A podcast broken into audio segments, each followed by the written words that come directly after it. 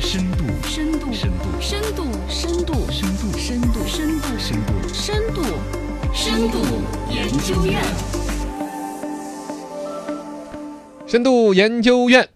新闻买一点，啊来，新闻跟大家说一下，最近出来一个数据，中国智能手机四月份的出货量同比下降百分之三十四点四。我哇，这的真的天下的是三分之一有点厉害了哦。年轻人对于手机的这个消费热情持续的下降，让商家呢非常的头疼。换手机的频率，其实仔细想想，你我可能都确能实对号入座。对原来是一年半换一个手机，嗯现在长到了三年三甚至年更久。对对，摸着心坎儿说一说，你对得起乔布斯？你对得起雷军吗？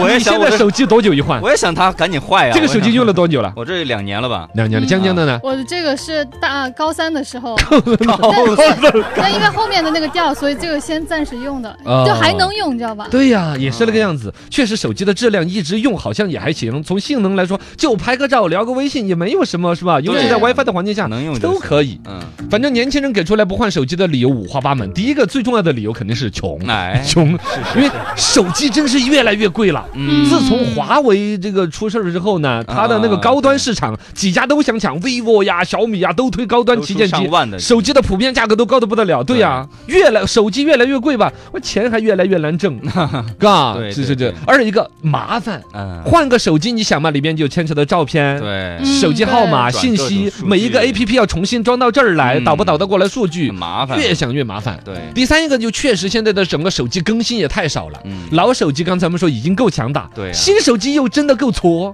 现在几乎没什么创新。就折叠就没了哈， 对，而且折叠屏好像都让人觉得要卡瓜子儿在里 边，是吧？曲面屏、对挖孔屏、刘海儿屏，那没什么变化。对现在手机最大的创新就是发明新的颜色，嗯是吧？嘎，对对，远峰蓝嗯哎啊，原野绿啊，是是，啊，百里丹霞、逍遥青，哎呀，你跟口红的色号已经差 不多复杂啊了对。对对是， 吧？这个最关键是你手颜色研究的那么复杂吧？我拿个手机壳一下给盖了。哎，是我买个手机壳全给盖了，我毫无用处。然后就是摄像头越搞越多啊，啊像素越搞越高啊，嗯最终其实消费者对这些都不感冒了，是吧？？嗯没什么，啊所以这个事儿你看看，深度研究院询问买一点，来慢慢分析分析。这里边呢，仔细来说一个道理啊，其实算是一种消费理性的回归。嗯，手机本身算是一个耐用品的，对终于回归到耐用品了耐用，有段时间变成了一种消费、时尚，甚至是有点快消品的感觉。对，就是换一个，只要是发布了新机，嗯你要没换，你觉得丢人。嗯嗯，是吧？尤其你，看那个时候，什么 iPhone， iPhone 冬天发一个，对对对夏天发一 iPhone 10个啊，那会儿是不是啊对？每一次发了之后，都会有人在朋友圈里炫我换了最新款。是如果你这时候没换，就感觉你落伍 了。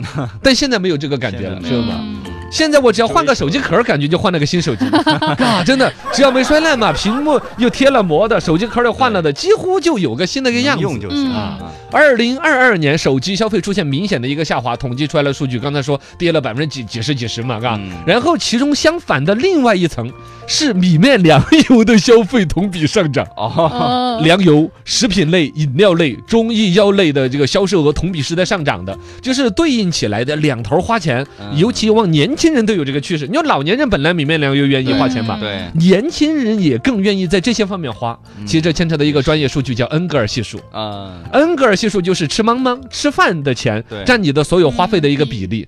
在手机上面，大家可能能省一下就省一下，嗯能忍一忍就忍一忍。嗯，还有呢，手机这。这玩意儿，其实原来以为是频繁的发新机就可以刺激消费，对，嗯现在频繁的发新机其实在抑制消费，知道为什么 吗？是为什么？因为我稍微忍半，我忍三个月，我又可以看看那款新机对怎么样。更新的， 我忍到三个月之后，小米的新机吧，突然苹果又说两个月之后它要发新机，哦，再等呃，我再忍忍呢。对对对那儿华为又出新机了，也是问我是吧？对，对他们各自发新机的节奏，正好让我又多忍了一 年。对对对这一年我拿去买米面粮油、买饮料、必要那些消费。嗯对省下来的钱一旦没有赶一趟新机，嗯这个买新机、追逐新机的愿望一下就弱了，啊，对，对这种消费习惯就没了。